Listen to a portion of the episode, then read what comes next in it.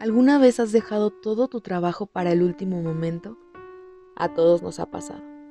Desperté a las 12 de la madrugada, sudando, respirando desenfrenadamente, mareada y con escalofríos.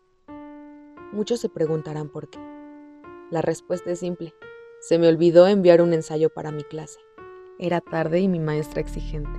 ¿Quién no se asustaría por eso? Me levanté de la cama, encendí la computadora y empecé a escribir mi trabajo.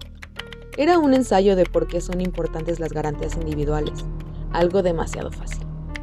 Con poca luz y esa sensación de estrés combinada con preocupación, logré terminar el escrito. Eran las 3 de la madrugada. Me estiré y volteé hacia la ventana. Todo se veía oscuro. No distinguía muy bien cómo el viento acariciaba las plantas o si algún animal rastrero invadía mi patio. Todo estaba tranquilo, demasiado tranquilo. Mientras se cargaba mi documento para enviárselo a la maestra, fui por un vaso de agua. Escuché unos pasos. Pensé que era alguno de mis padres a punto de regañarme por la hora y dejar todo al último. Caminé rumbo hacia las escaleras a enfrentar las palabras de uno de ellos. No había nadie. Tal vez fue la falta de sueño que me hizo una mala jugada e imaginé cosas. Tomé un sorbo de agua y de nuevo escuché pasos.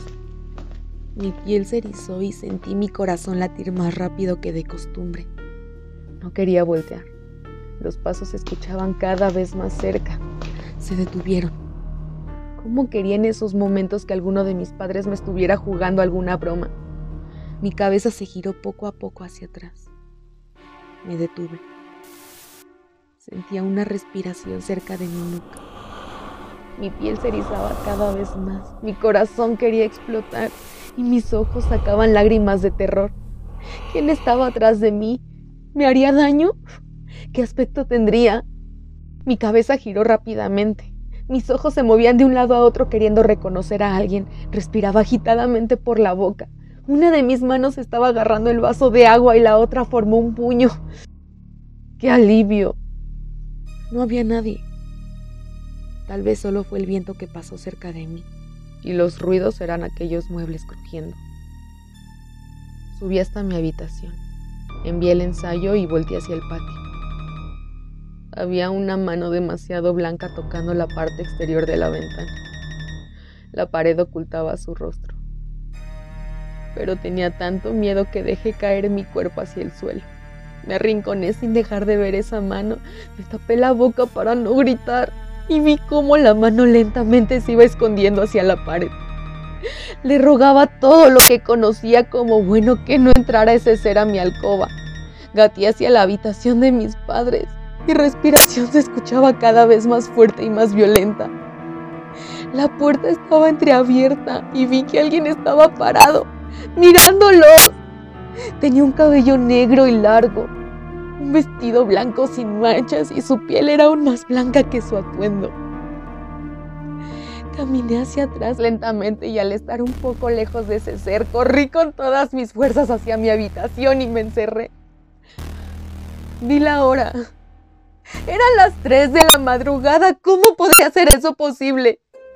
Las manecillas no se movían y de nuevo escuchaba esos pasos acercándose a mí. Miré cómo la manija de la puerta giraba lentamente. Cerré los ojos lo más fuerte que pude y llevé mis manos hacia mi cara. Sentí su respiración frente a mí y grité. Dicen que a las 3 de la madrugada pasan cosas sobrenaturales. Algunas almas solo buscan la compañía de aquellos que están vivos. Estos seres no hacen daño, solo te vigilan cuando duermes, pero cuando se dan cuenta que estás despierto, es mejor no hacer ruido o terminarás igual que yo, la chica de la historia. Solo te diré que me siento sola y sé que algún día tendrás que dormir tarde.